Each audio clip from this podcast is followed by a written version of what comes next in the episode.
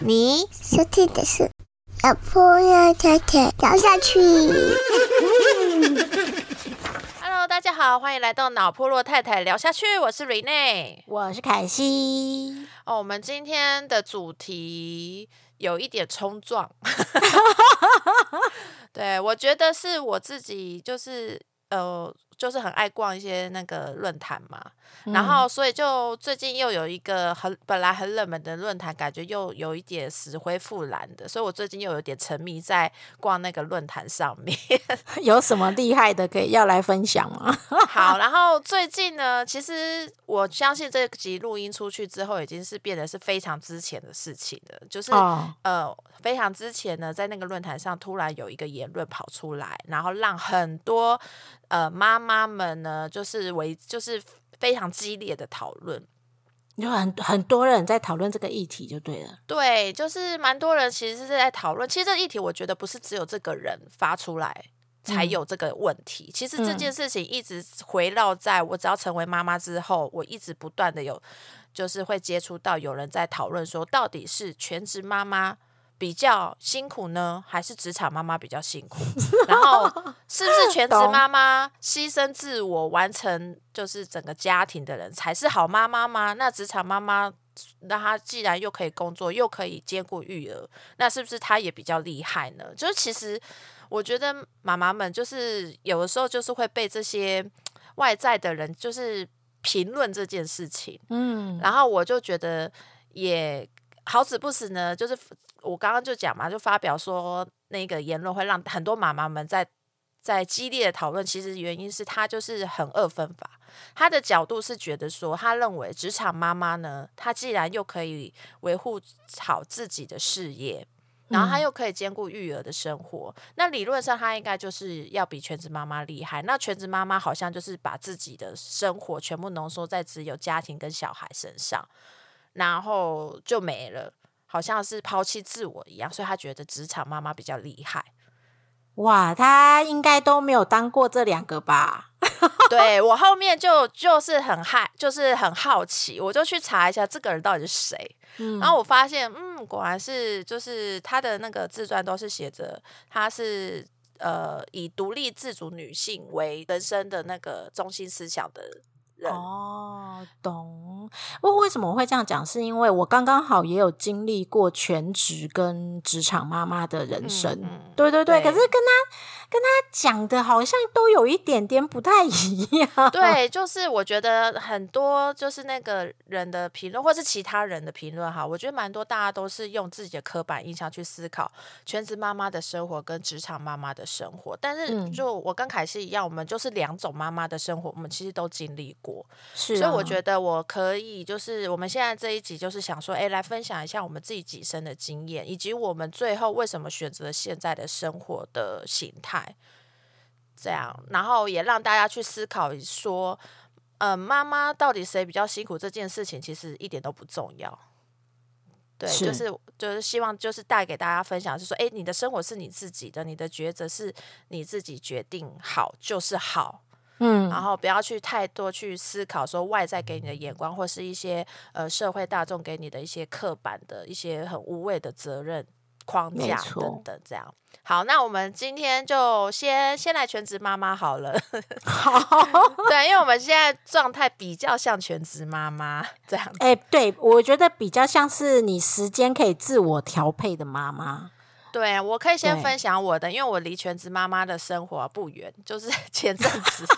前阵子都是全职妈妈。好，我必须讲哦，就是全职妈妈基本上就是从小孩一出生的那一刻开始，你就是跟他二十四小时绑定。然后我觉得在嫩婴时期是非常地狱的状态。然后，如果你今天又是一打二的话，那个地狱状态是加倍的。真的，因为嫩婴你很难掌握他的节奏。比如说，他可能几点要喝奶，你就算是今天他很乖，都四个小时喝，隔天可能他就完全大乱哦，对，而所以就完全不能不能掌握。对，而且我觉得那个全职妈妈啊，就是如果你你今天是只有你育婴留停好了，嗯，好，或者是你就是只有你离职在家里带小孩的话，其实就是另一半往往都会是出去上班，然后所以就会有一段就是可能八到十二个小时，完全都是你自己只跟小孩面对面。然后如果小孩的状况很小，是需要你就是把屎把尿的话，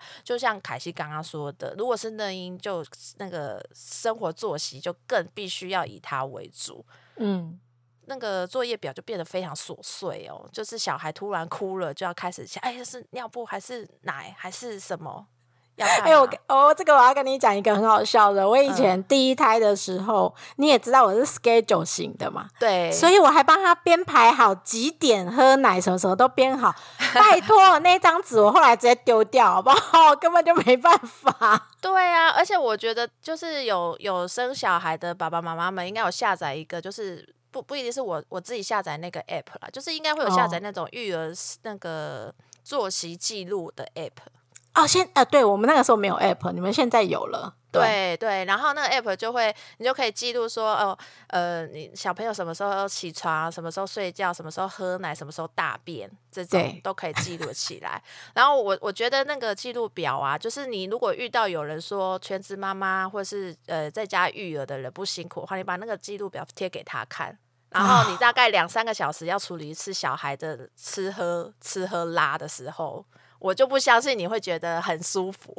没错，然后就这个还是一个小孩，刚刚你讲的一打二，也就是你前一阵子的生活哦，对，那个真的就不是一加一的问题，那个是混合打的问题。对，而且我是还好是有另一个是在学校，就是啊老大是去学校，有些妈妈是自己两个都自己带耶，对。就是又带内衣，然后又带一个就是可能未满两岁的那个宝宝。然后他可能正在活动力旺盛，你要拼命跟他玩，同时你还要照顾嫩婴，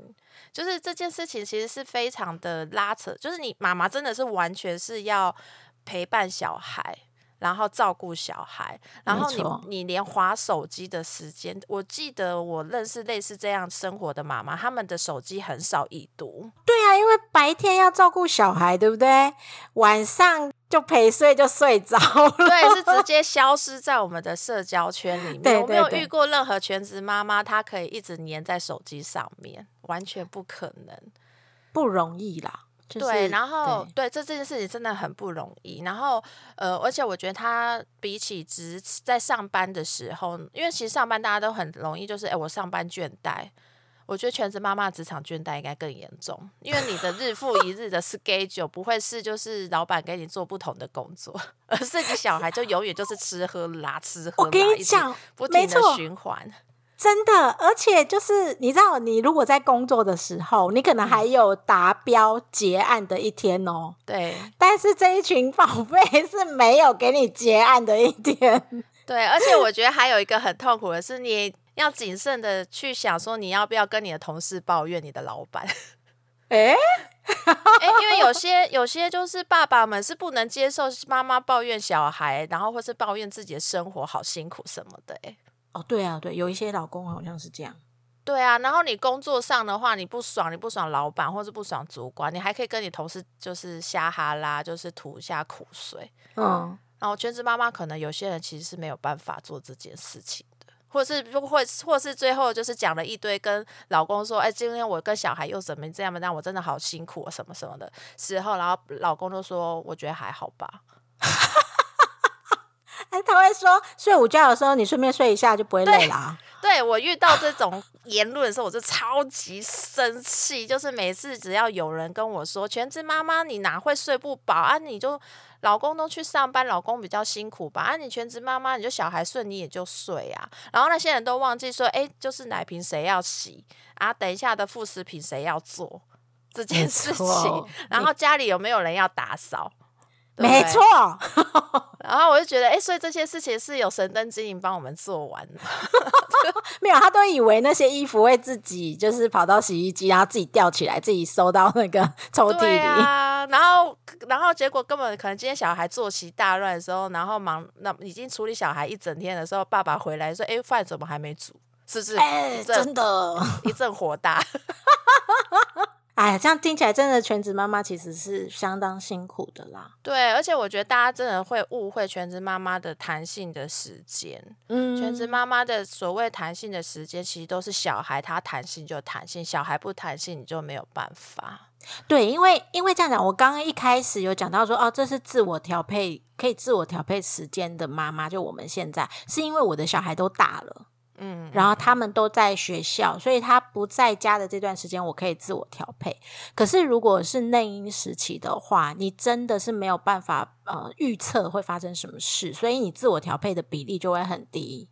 对，所以地嗯狱期大概我觉得我比较解脱的时候，应该是他可以走路的时候，我才觉得，诶，照顾小孩对我来说不是这么的痛苦折啊磨。真的，我跟你讲，可是我最折磨的就是他会开始走路。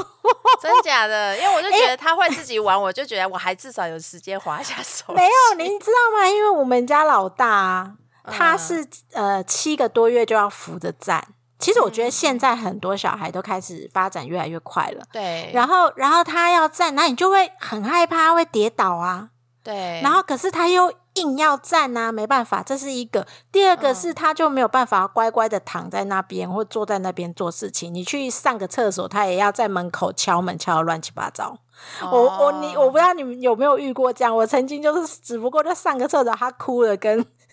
就是哭天抢地，跟什么鬼一样。你们家小朋友分离焦虑的状况比较严重，我们家的还好。哦，因为你们有上幼儿园啦，就是两岁哦，对对对，后面有去上学校很好很多。就好很多。所以其实应该是说，呃，每一个家庭、每一个宝宝本身的一些状态，其实也不一定会影响不同的全职生活。我觉得，嗯嗯，对对对，我觉得啊，如果小孩越黏你，就越把他送出去。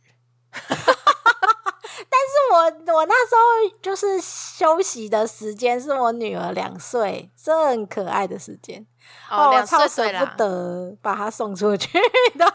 对，等一下凯西可以再继续分享一下。对对对，好，那现在就来，就是看起来全职妈妈应该蛮地狱级的。好，嗯那职场妈妈又是怎么样呢？我我必须说，我之前就是老老大送出去学校之前呢，我是大概做了八个月左右的全职妈妈。哦，然后那个时候送出去的那一瞬间，我真的觉得我人生呼吸到我第一口自由的空气。哇，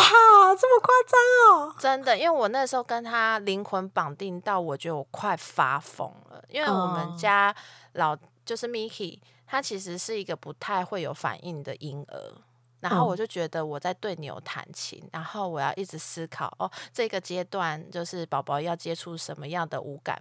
五感发展之类的。然后嗯每天帮他想说，哎、要跟他亲子共读啊，然后跟他那个玩很多那种可以呃触，就是可能触控球啊，或者是一些游戏桌啊这些东西，然后每天嗯自己排这种 schedule，、然后这件这些事情呢，其实对我来说是很烦的事情。嗯对，因为我我其实就是这不是我喜欢做的工作，这样。然后当然有的时候他很做一些好笑的表情的时候，我会觉得很开心。可是就是那个，就应该是说我那种日复一日的那个厌，就是疲惫感。是比我之前在上班的时候做，我可能就是我觉得，哎、我很有成就感的事情来说，是更就是那个日复一日的那个疲惫感是更严重的。对，所以那时候终于补到学校，然后送出去的那一刻，我真的觉得哇，我终于知道什么叫做自由的空气，就是这么夸张。我就是觉得我真的从监狱里面出来了。就迫不及待的想回到职场，就对。哎、对，职场当然就是一个必须会会要回去的一个选择。只是我我我哦的意思说，就是那个从那个压抑感，而且那个时候在送出去之前，我还没有觉得我自己那么压抑耶。哦，对我，所以我送出就是一一想到说哇，这自由的空气，那一瞬间的反弹就是啊，原来我这么压抑我自己嘛。然后我，然后上去，然后去职场上班的时候，开始处理一些工作的时候的那个八个上班八个小时，我就觉得哇，这个八个小时完全是属于我自己的、欸，我不用就是上厕所要看小孩的状况。没他现在有没有睡着，我可以去上了。然后我不用就是可能扫地到一半，突然有一个哭声，我要立刻停下来，我手上所有事情，就算我满手的洗碗的泡泡，我也都要立刻冲水去看一下小孩发生什么事。哎、我真的是你讲的这个描述真的好贴切啊！对，因为我觉得就是妈妈们应该多少都有经历过这种，然后我就可以完全属于我自己。就是我虽然是在工作，可是我就是我自自我的意识去工作，我可以选择我今天做快一点，做慢一点，我要什么时候安排开会，然后我要什么时候可以让自己休息一下，去茶水间泡杯咖啡。哎，没错，对，我觉得那个状态就是一个很轻松的状态耶。然后嗯我同样都在工作，可是这个工作真的是完全是我可以自我掌控的工作，这完全辛苦程度就是绝对不是。我觉得全职妈妈那个工作真的会让我压力更大，然后更嗯就是那个工作的那个疲惫感是更强大的。没错，对，然后我觉得还有就是另外一件事情，就是因为我以前是一个事业心很重的人，嗯。就在生小孩之前，然后我生完小孩之后，我就因为我也是一个同样也很爱小孩，诶，不要讲爱小孩好，我很在意小孩，嗯就是我很在意育儿的这件事情的人，所以我通常我所以我后面整个人是直接转变我的重心，我的重心就是在小孩的身上，所以呢，就是以前我事业心很重的时候，我可能很愿意帮公司免费加班，对，我也很愿意让公司任何时候都找得到我，而且我就是使命必达型的人的下属。然后，可是有了小孩之后，我就不需，我就没有办法了，我就必须跟主管说，不好意思，我以后都要正常上下班，而且最好是越早上班，然后越早下班越好。然后，而且我很常就是可能因为小孩呃生病啊，或是发烧啊，我就要立刻请假或早退。然后下班后不好意思，我同事没有一个人找得到我，嗯，因为我下班后就属于小孩了，所以那个嗯我也没有机会拿到手机。就是我有之前还蛮好笑，就是我在用手机回讯息的时候，然后 Miki 还会就是呃，应该说我用手机在跟我同事打电话，然后讲说，哎、那个状态是什么？就工作出了一些问题的状态是什么？然后 Miki 就只在旁边就是直接大吼大叫说：“妈妈，为什么你要讲手机？为什么你不陪我？”然后我同事就一直听到我小孩在旁边这样一直轮轮，就是 重复的骂我这些事情，然后我同时在跟他讲电话。哇，那你那时候那个 working from home 的时候，应该蛮惨的哦。对，就是非常惨，所以所以到最后大家都可以理解，说我下班后，他不是我我不想让他们找到他，是我小孩根本不让我属于别人，就是属于我自己去做别的事情。但但是其实我们如果现在从旁观者的角度来看啊，嗯正常的工作似乎也是上下班时间本来就要明确一些。就是我我记得我们有一集就是跟就是澳洲妈咪他们一起在讨论的时候，他就有提到，其实国外很多的上班时间就是上班时间，下班就是自己的时间，只是说我嗯。们在可能就是中华文化台湾我觉得我觉得是亚洲文化，对，就是亚洲人可能会相对觉得说，哦，因为我是责任制，嗯，所以好像是要被找得到人。对，但是我我我我记得后来我我进了职场，就是可能成为比较高阶的时候，我就会发现现在的年轻人相对比较不会这么期待自己的责任制那么重。嗯，我觉得是跟大家对工作的意识是有有在调整，就是开始越来越对越来越注重离线权。可是我们这一代完全不是啊！你看六七年级生一直被四五年级生控制的 状没态，错，对。然后你今天是一个常常临时早请假早退，然后下班后就是消失的一个人，请问某就是惯老板习惯的主管会愿意把哦对升迁很重要的一个案子放在这样的下属身上吗？嗯，对啊然后今天要而且其实，呃，我觉得就是我在我观察职场上，对于呃有小孩的妈妈跟有小孩的爸爸的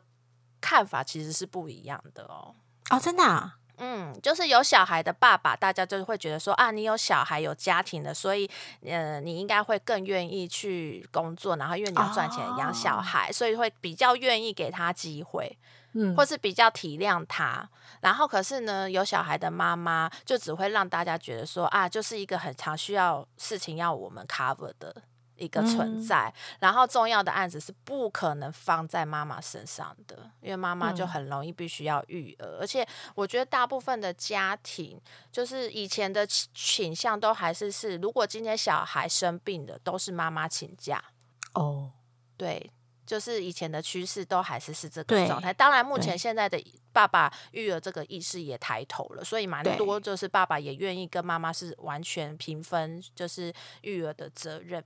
对，可是我必须说，就是呃，目前的职场趋势都还是是着重在。呃，职场的妈妈，她在面临职场上的责任，或者是主管上的期待，真的是比较弱势的族群。嗯，就是大多数的职场妈妈。不过，对。不过我可能。呃应应该应该这样讲，因为我在十年前生第一胎的时候，其实我刚刚好是少部分比较幸福的职场妈妈，嗯就是我在的职场相对是对妈妈非常友善，嗯。就是她嗯可以接受提早下班，她可以接受一个一天你至少有三个小时在挤奶。然后他也可以接受你因为小朋友的关系，然后要临时请假或什么的，就是就是这个本身的职场，它是一个很友善的状态。很重要的是，也是我们的主管对于妈妈是非常礼遇的。嗯就还蛮妙的。然后，所以对我刚好是比较幸福的职场妈妈。其实我在生第一胎的时候，到他大概快三岁，就还没生第二胎之前，嗯。我在职场是一直在升官跟加薪的。嗯。对，但是我必须承认一件事，就是我加班的时间还是有的，我就变成我不是那种非常准时下班，主要是因为我有后后援，嗯。就是我。没有急着说我一定要六点就要去接小孩或什么的，对对对，那也也可能因为这样，然后让我可以更专心的在职场上。那我老公又是属于那种你刚刚讲的新新育儿爸爸，嗯就是我们两个是分担型的，没有什么妈妈一定要请假，爸爸一定要请假，我们就是会，应该是说我们会直接讨论说，你今天有没有开会？你今天有没有重要的事件？如果有，就我请假；如果我有，就你请假。嗯我们家的概念是这样。但是，就是为什么后来我还是会有全职的一些状态？嗯，我觉得后面可以大概跟大家分享一下。我觉得那个就已经不是被呃要求你一定要放弃，或者是你在很痛苦的抉择，而是你可能选在当下选择你觉得最重要的事情而已。对啊，因为我觉嗯得就是抉择，今天我想当全职妈妈或者是职场妈妈，其实跟你的小孩的状态也都有很大的关系。对，因为我有遇过，就是呃，职场妈妈，她其实一路一一帆风顺，就是她的职职，就是也跟凯西一样，她嗯的职职业的发展非常的好，她后面就是升做副理，就是很一路都顺遂，然后工作上的表现状态也都非常好。我也很少看到他必须因为小孩的关系要请假，或者是提早呃提早下班早退。对，然后，当然，他的最最大的可以做到这件事情的原因，就是他有非常强大的后盾。对，后援，就是他的婆家是可以完整 cover 掉所有小孩的大小事务，所以就是送小孩上学，送小孩回来，然后小孩回来到呃爸妈下班，可能甚至是加班哦，加班到九点十点的这种很长的时间，都是阿公阿妈可以一手包办。他们完全也不会因为哦小孩生病了，要赶快问妈妈你要不要回来，不会，媳妇你要不要回来，就不用，就是他，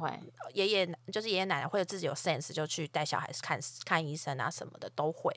所以其实基本上就是非常的呃自在的状态。那他最后他也一样选择职场，最后选择回去当全职妈妈。嗯，嗯，原因是什么？我那时候很压抑，我想说，哎、你你的状态这么好，你也即将要接一个很大的案子了，然后也不看，也不觉得你有经济就是经济压力，对经济的压力，嗯还是老公的要求，什么都没有，又有很好的后盾。然后我说为什么？他就说，因为他小孩就是被他们家的后援一路带到了国小，快升国中了。他的小孩快对，然后他的小孩已经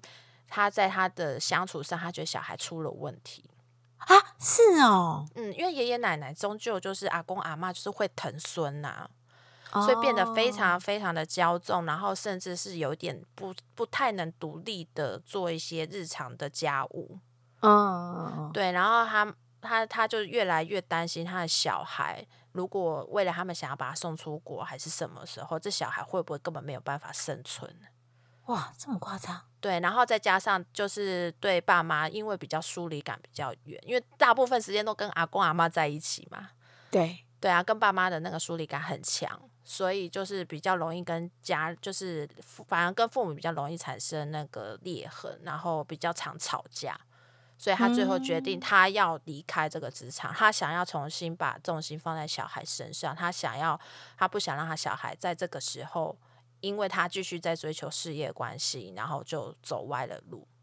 嗯，嗯，对，我觉得我也我也是有遇过，就是我的同事是这样子去选择，哦，从职场离开，回到当职场全职妈妈的这条路。嗯我我我，那我分享一下我为什么会从职场妈妈变成全职妈妈的原因。嗯嗯，我跟他一样，我是后盾很强嘛，但是嗯我就发现说，他很多的重要阶段我都不在现场。嗯比如说，第一个看到他会走路的人，嗯，然后或者是他第一个喊的人，然后就是那种感觉，你就会觉得说，哇，我的孩子好像这几年就他的每过一天，就是只有他那一天就是那一天，过了就没有了。对然后他的成长从爬到走到讲话这一段，我似乎都没有真正的完全参与，所以我那时候对自己呃，跟就是我就会开始回回想问我自己说，我当初为什么要生小孩？我生小孩不就是想要去享受一个，就是了解一个生命它怎么样的变成它最后的一个成熟的阶段，所以我就觉得说，好像我应该要陪着他过这样子的。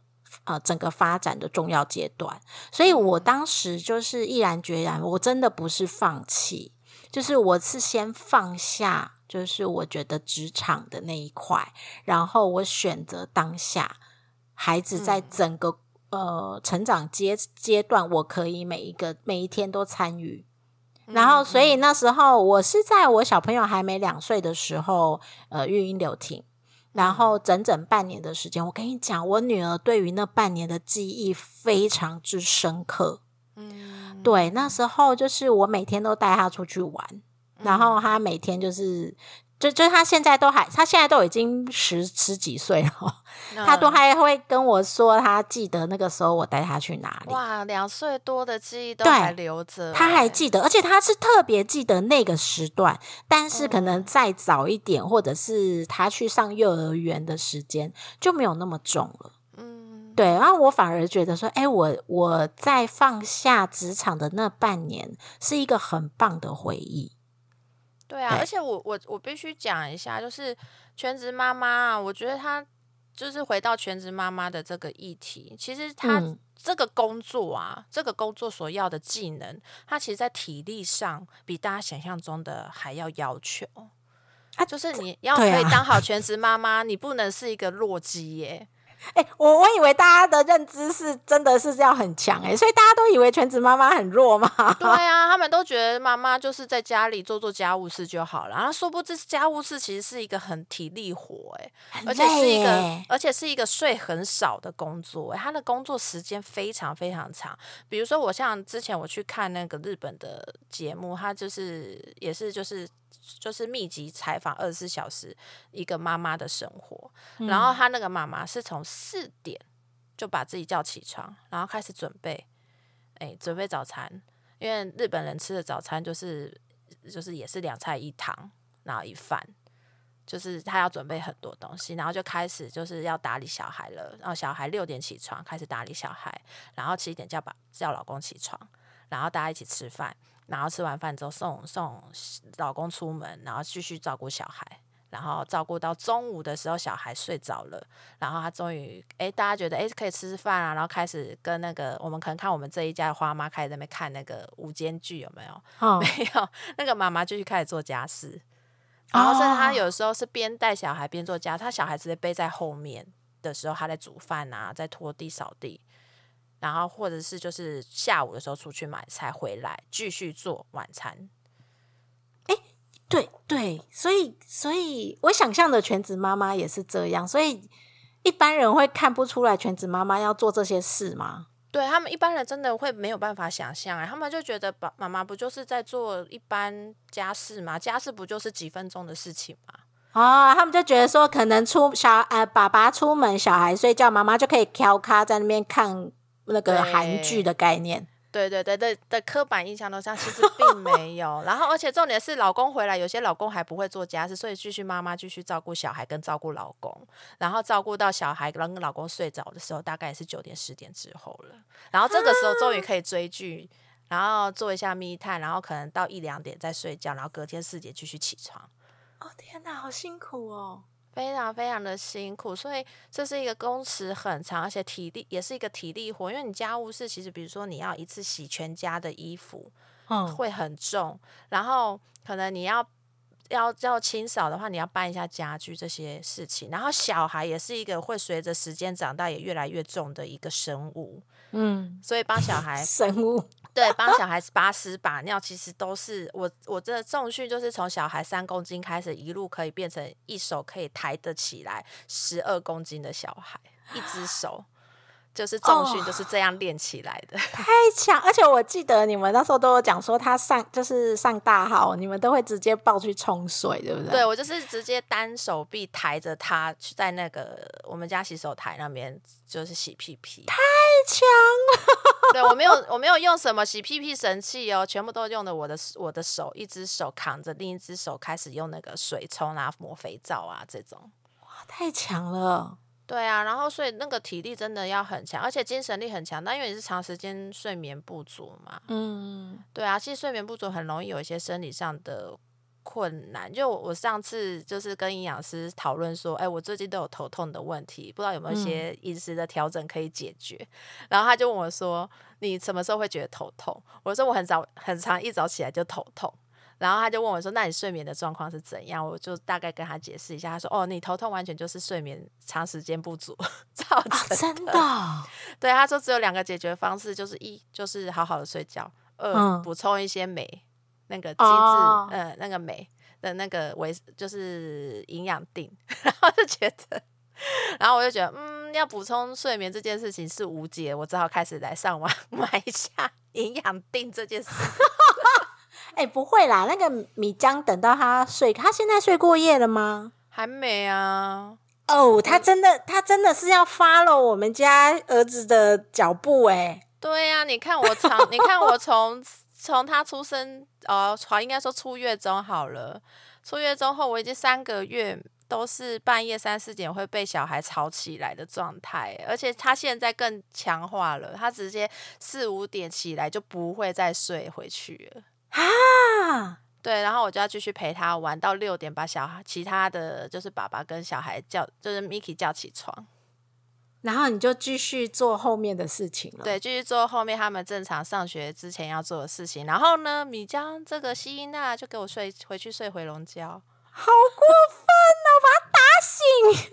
是不是很是不是很过分？这时候我会把他摇醒，你不让我睡，我就不让你睡。对啊，所以我觉得全职妈妈她就是这个工作的体力跟精神力都非常的强大，然后在这个状态下还要被人家世俗的眼光去泡说哦，人啊你全职妈妈就不过就是在做家务事，你也是磨灭你自己的自我啊，然后你怎么会选择只能依靠老公的生活呢？嗯，然后内心就是很多个圈圈叉叉，就说老娘为了就是做这件事情，是为了就是为了我希望是我我是的重心是付出在家庭，不是说我为了只是我我想要在家里耍废，然后依靠我老公，这完全是不同的概念。哎、我说真的，大家对于全职妈妈的那个心情真的误解太大了。哪有我们哪有爽在家里，然后依靠老公在赚钱？我觉得这种有这种想法的人，你真的没有当过全职妈妈，完全没有，而且应该也连妈妈都没当过。没就是连搭嗯哦，懂懂懂懂懂。对呀、因为你因为你会有觉得这个想法，会觉得说哦，我们是呃牺牲自我，就是只想跟小孩绑定在一起。这个牺牲有的时候其实是我自己决定的啊，因为我觉得我重心是在小孩身上。那可是这不代表我自己觉得我在自我牺牲啊。呃，对，然后也不也不代表说我是软烂的，对，我不软烂呐、我每我还看到蟑螂还要打呢。哎、以前年轻的时候怎么可能看到蟑螂一定是大尖叫，好不好？对，而且我也必须说，我在当全职妈妈的时候，我唯一跟我老公拿钱的时间，就是只有付学费的那一次，其他的生活费都是我我自己出的。呃，但是学费本来就是两个人要一起负担的啊、我觉得这个很，这个也不算是拿老公的钱，就是它就是一个家庭的支出，所以现在只是说我们家庭的收入来源是爸爸或妈妈先赚，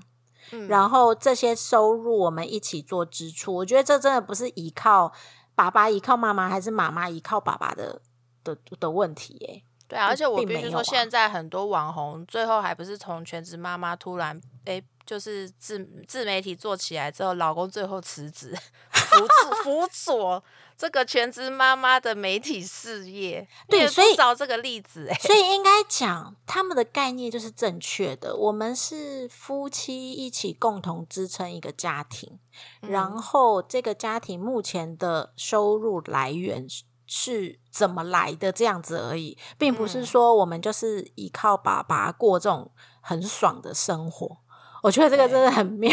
有这样想法的人真的好可爱哦。对啊，然后可是我也不是说，哎、职场妈妈就就没有那么了不起哦，就好像没有全职妈妈辛苦。嗯就当然，嗯我觉得在体力跟精神力上面，虽然没有这个工作，虽然没有全职妈妈的要求那么高，可是其实我觉得，对于如果心情还是很想要陪伴小孩的妈妈，可是她又有经济上的压力，她没有办法，她必须去上班。对然后把小孩送去学校啊的时候，其实他有点半个抹杀自我的概念。然后，因为他必须背负着他没有办法陪伴小孩的一个愧疚感。我真的认识，也有认识过职场的妈妈，她在上班的时候每天都在想说：“哇，我小孩，我好愧疚哦，我没有办法经历小孩的一些重要时刻。”就像凯西刚刚，我刚刚就是这种感觉啊。对，然后就小孩就是生病，必须有人去接的时候，他只好打电话请娘家妈妈或是请婆婆婆去去帮忙，他没办法亲自带小孩去看医生，也是我妈妈很有愧疚感，觉得自己居然在小孩生病的时候没有办法陪在身边，没错，也是会有这种这种。这种就是罪恶感，已经到罪恶感，我觉得，而且再加上，如果他很不幸，他的职场又是非常的不不是那么亲子友善的状态下，那他就还必须被在，就是你，他就变两头空嘛，你知道，就是我在职场上，我又受到了上司的压力，然后我也没有得到升迁加薪的机会，然后同时之间呢，我我又因为上班关系没有办法时时刻刻陪伴的小孩，那小孩可能在我的不经意之间，他就变长歪了。也不是没有哦这个风险啊所以其实我觉得也没有说是全职妈妈还是职场妈妈谁比较辛苦，就是大家都是有，因为他想要把重心或者是生活上的选择放在某一块，然后他去牺牲了，可是他同时间他也因此获得了他本来就是他他决定他要获得的东西。对，我觉得这就是这是真的所谓的取舍，而不是说哪一个比较好，哪一个比较辛苦这样子。对，而且我我自己我自己看完那个那一个论坛上的激烈讨论之后，我自己内心的对这件事的结论，其实我觉得是，只要你是为了你的育儿、你的生活、你的家庭，想尽了办法得到的解答是要做这样的生活状态，不论你决定是全职，或是你决定要进入职场对，啊，你都是值得被夸奖的妈妈。没错，你讲的太好了。对，所以我觉得不要去想谁比较辛苦，谁比较牺牲，这没有意义。对，因为你就是有有所取舍了，这你最后做的选择都是为了你的家庭做出最好的解答了。嗯，而且我真的觉得你当下的选择都是阶段性的。不会因为你现在选择你是全职妈妈，你未来就完全没有办法再跟社会结合在一起。那或者是你现在选择职场妈妈，你就真的会发生刚刚我们讲的那么那么比较辛苦，就是小朋友有偏差的行为，也没有一定。对，嗯所以真的不要太，我觉得这没办法一分为二啦。对，我觉得这件事情用二分法真的是很过分的事情。就是比较没有真的真实在这个生活里面的人，对啊，因为每个妈妈她会面临到的资源跟小孩的状态，真的都差差别太多了。对，对，然后我我自己也可以再分享一下，我觉得有一个就是，如果你今天是在职场呃奋斗的状态，你在思考，比如说你可能有些想要跟小孩更多亲密的时光的话，你有一点考虑，可是你又不知道自己能不能承受得起全职妈妈的这个灵魂绑定的压力生活。我觉得真的要多多利用，就是政府给我们的育婴留停的这一个对没错没错时间。我觉得你就利利用这育婴假，我觉得不管是妈妈、爸爸，你也可以选择。哎、其实就是现在真的蛮多爸爸也会选择育婴留停了。对，而且我觉得很多哦爸爸他一开始真的潜意识就不会觉得优先自己先来请育婴留停、欸。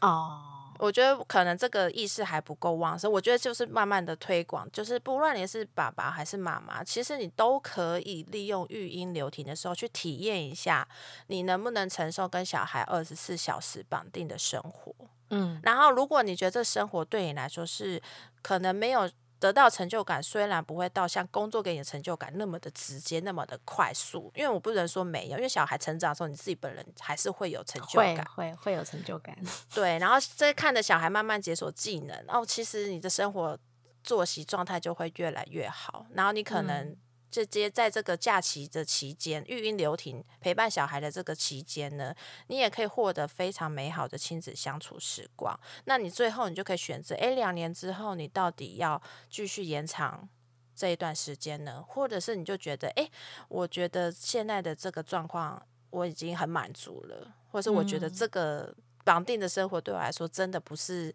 我最想要的生活状态，那你也可以回去职场啊。对啊，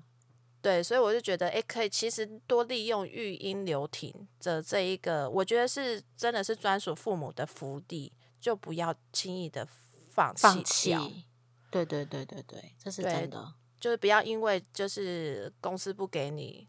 请，你就不敢请。我觉得就是给他请下去了。而且我真的觉得，有时候稍微暂停一下，你不要想太多，说后面没有升迁或工作的机会，因为我觉得现在这个社会啊，有很多赚钱。如果你只是要赚钱，就有嗯很多赚钱的机会，不一定是要坐办公室或者是怎么样。你看现在好多那种所谓的妈妈回归职场或爸爸回归职场的那种二度就业的机会，其实也是蛮多的。哎、我觉得大家对二度就业这件事情也是有一点刻板印象、诶你说误解吗？对啊，就觉得二度就业你就只能去，哎、我有没有要贬低麦当劳之类的这种工作？啊就是他们就觉得，哦，我二度就业，我只能屈就于可能我以前薪水一半的工作。啊、我觉得那都是选择诶，因为我身边有妈妈，她选择便利商店的工作，嗯，不是因为她只能选便利商店的工作，是因为便利商店可以让他的时间呃可以配合孩子，就四小时就可以离对，开，她就变。成他是陪陪班制的嘛，他就可能就是早上，他是早上我记得好像早上六点上到下午几点的样子，他们刚好应该而且是呃下午四就可以接点对，然后他他这个为什么要他为什么会选在便利商店？是因为刚好他们家外面就一间便利商店。直接走去就可以上班。对啊，对啊，所以第一个他也不是说什么啊，我出去只能找这种工作，嗯或者是什么，他有思考过他有多少时间可以在跟社会做这样子比较密切的接触，然后嗯赚一点点钱这样子，然后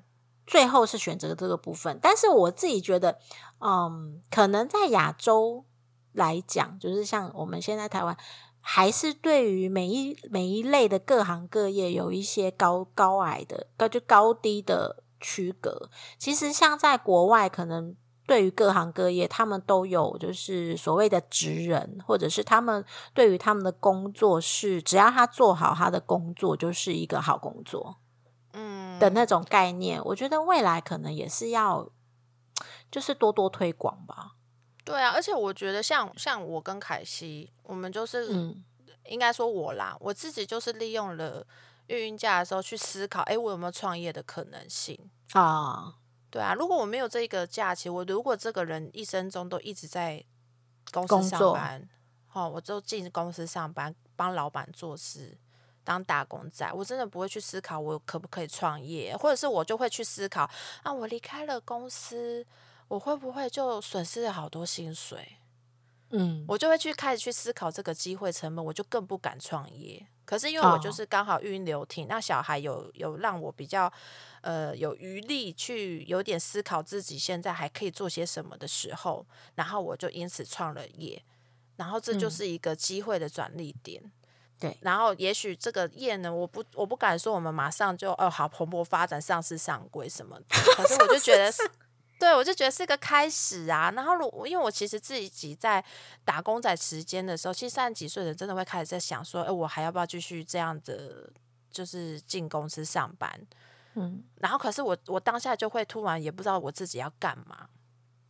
我觉得很多三十到四十岁的人，很多人都是这种状态居多，就一边在上班的同时，一边又觉得说，哎，我真的继续做这个工作是对的吗？我有没有办法可以赚更多钱？那可能有些人就觉得，哎，我就继续升官发财就好了。然后可能也会有人就说，哎，我升官到最后被被老板直接一脚踢走，也是有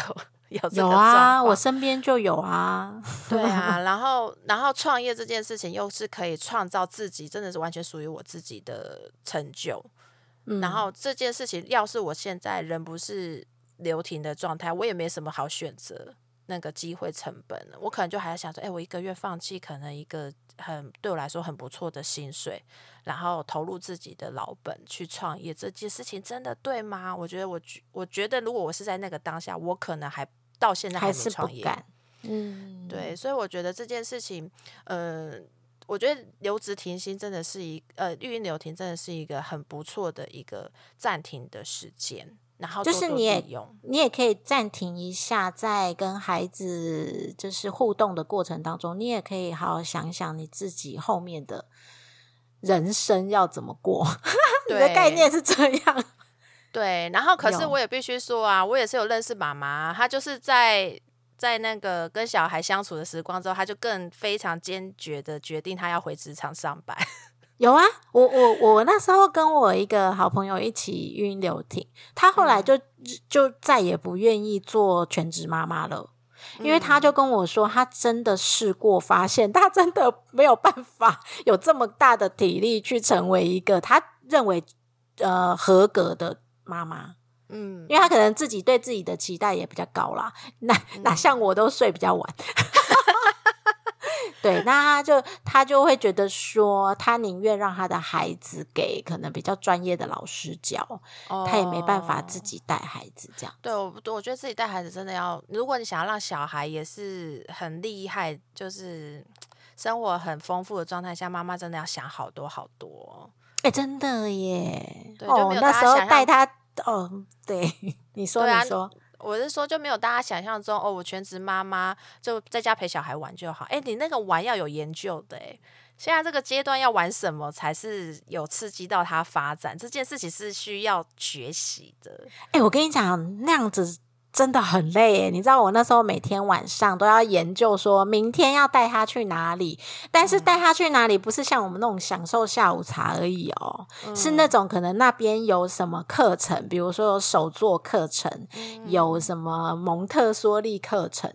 这种的，诶、这些都要做很多功课哎。对啊，因为我也有认识一个全职妈妈，然后他他学经历都超级好，可是他嗯后面选择全职在家里带小孩，因为他他不想，他其实最主要要的原因，他不想要错过小孩这个很黄金的时时刻。对，然后他也很很喜欢跟小孩相处，然后他就是一个很怕虫的妈妈，他为了要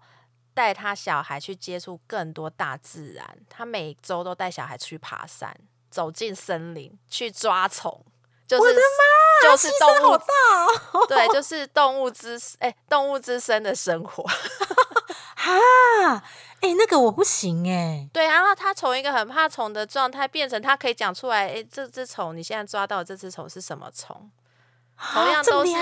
对，同样都是那个秋形虫，有很多的种类，它已经都可以分得出来了。哇！妈妈的潜力是无限的。对，可是这件事情也就是端看妈妈自己想要选择什么。有些人会觉得，嗯，我宁可更钻研，可能怎么写扣之类的。真的真的，对啊，然后呃，我觉得其实还有一个很大家比较担心的隐忧啦，就是你可能比如说你觉得你全职在家，嗯，然后经济上的状况，就是如果真的很担心，哎，突然有什么意外发生的话，会不会就一时之间没有办法反应？我觉得是是有还是有可以做得到的事情。就是如果你觉得你还是想要有点收入的状态下，可以多去想，就是去思考怎么在家创业。嗯，这个，嗯那当然你觉得哦带小孩就快累爆，还是什么创业，那你就好好带小孩嗯就好了，也没有也不是什么很大的问题。嗯，我觉得是你的预备的东西有没有准备好？比如，就像你讲的，我是不是持续有这样的收入？不一定是、呃呃在职工作朝九晚五的收入，这是一个。那另外一个是，当我每次都听到说可能另外一半会发生什么事情，然后妈妈会无所依靠的时候，我就觉得，那这件事情你是不是应该要先做预防？比如说，我随便讲啊、比如说，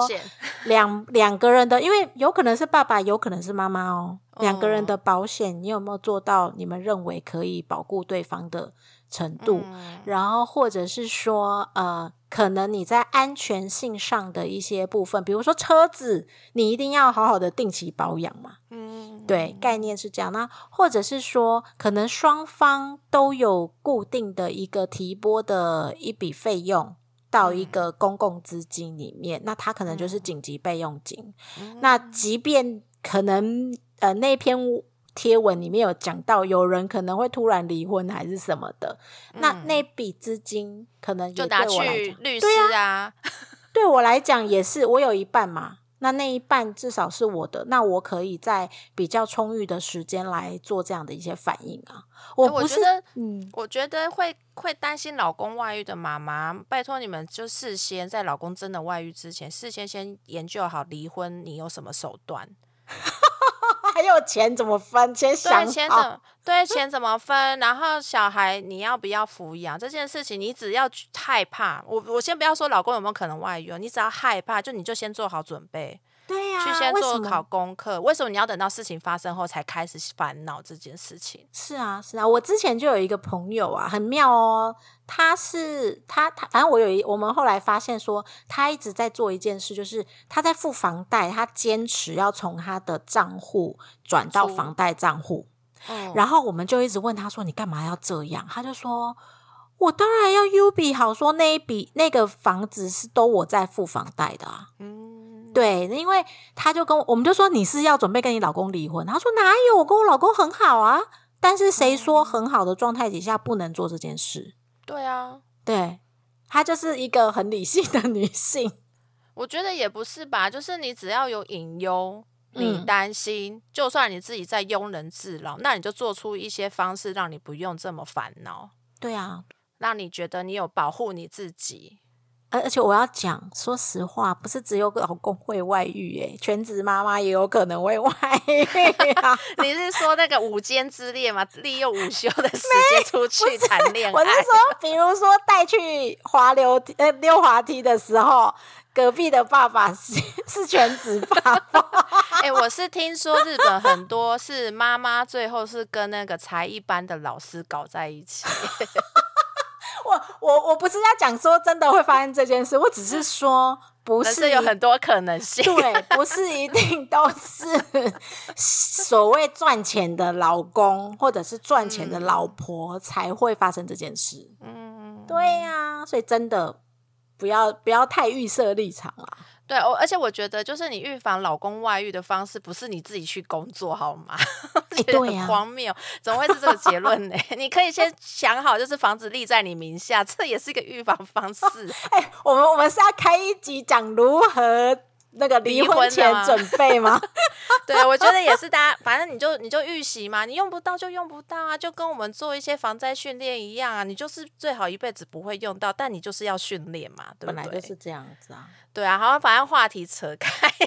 扯太远 真的扯很开。总而言之呢，我觉得就是其实也就是因为论坛上这样沸沸扬扬的讨论，所以也让我觉得说，哎，其实全职妈妈跟职场妈妈，其实好像很多人都有所一些刻板印象。嗯，嗯，所以我就觉得，诶，可以借我们这一集，大家来做一些分享，然后也让妈妈们，如果你现在正处于一个不满足现在生活的状态，可以多去思考，你有没有另一边的可能性。啊，对，不要去扼杀你自己的一个小小的火花，因为其实我觉得人生真的很多可能性啊，你不，你不能说你转换一个跑道，你就不会变得更好啊。没错。嗯，